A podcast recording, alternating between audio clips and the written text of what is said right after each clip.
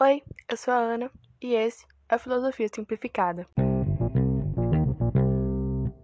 O ser humano sempre foi muito curioso, né? Ele sempre olhou para as coisas e pensou: putz, por que isso acontece? Por que as coisas são assim? E na antiguidade você não tinha a ciência tão avançada quanto é hoje, né? Os métodos científicos, a forma de análise, nada disso se tinha. Então, o que sobrava para as pessoas era, através da observação comum, inventar mitos. E, enfim, é daí que vão surgir as lendas, os deuses, né? Não estou dizendo que Deus não existe, tá? Mas é daí que, que vai surgir algumas lendas, né? Por exemplo, um ser humano olhando para cima e pensando, putz, por que será que de vez em quando escurece Aí de vez em quando fica claro por que, essas coisas acontecem. E aí ele foi criando histórias, lendas sobre deuses, enfim, sobre esse tipo de coisa. Lá na Grécia Antiga, é, as pessoas elas acreditavam num negócio que era chamado potências quitônicas. Eu acho que é assim que se pronuncia. o que é isso? São as forças da natureza. Lembra? É, terra, água, fogo, ar. Se você assistiu Avatar, você sabe o que é. Então, essas eram as forças quitônicas. Existiam outras, mas enfim, eram as principais aí. Uh, e aí eles acreditavam, cara, que eles eram politeístas, né? Eles acreditavam em vários deuses. E aí cada deus era encarregado de uma coisa diferente, de fazer algo diferente. Então você tinha Poseidon, que era o deus, o deus dos mares. Você tinha Afrodite, deusa do amor.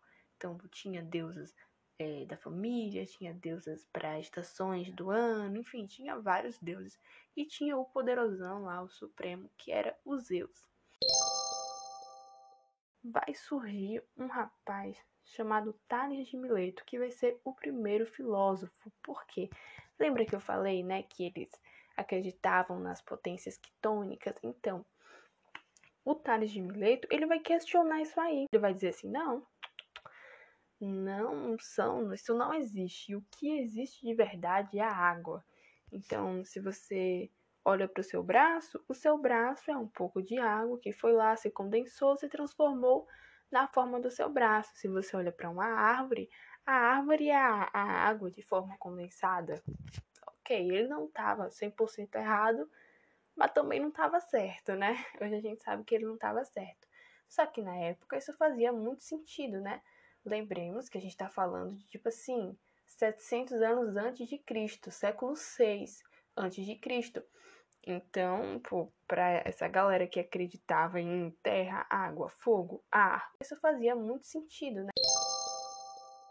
Eu vejo uma galera questionando: ah, mas por que, que a filosofia surgiu na Grécia se no Egito, por exemplo, eles tinham os melhores cientistas, os melhores matemáticos? Por que não surgiu no Egito? Por que, que foi surgir na Grécia? É, a Grécia Antiga não era um país bonitinho, fechado, cartografado lá como a gente conhece hoje. Não, a Grécia Antiga era um conjunto de cidades, estados ou as polis, tanto faz. Não era assim como aqui no Brasil. Por exemplo, aqui no Brasil a gente tem uma constituição que vai servir para todo mundo que mora no território brasileiro, para todos os estados. Lá não, cada cidade-estado tinha autonomia. Então, a forma como os espartanos tratavam as mulheres era muito, era muito diferente da forma como os atenienses, por exemplo, tratavam as mulheres. Então, cada cidade-estado tinha uma cultura, um pensamento diferente. Além disso, a Grécia tinha um sistema econômico, um sistema comercial bem desenvolvido. Então, passavam pela Grécia muitas pessoas que vinham de outras nações, enfim, de outros reinos, para fazer negócios lá. Então, eles eram, os gregos eram acostumados a desde cedo ter contato com várias culturas diferentes, né, de várias pessoas de outros países. É, país assim, o que tinha na época.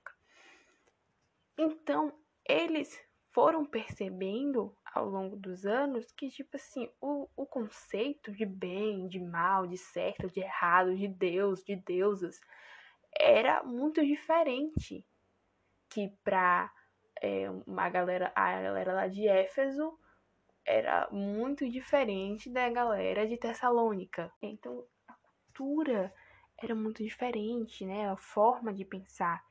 E aí a galera foi se questionando, pô, mas se existem tantos conceitos de certo, de errado, de bem, de mal, de bonito, de feio, se existe tanto conceito para tudo, então qual é o certo? Qual é o conceito verdadeiro? Né? Além de que, uma coisa também muito importante é que lá na Grécia a religião deles não tinha um livro sagrado.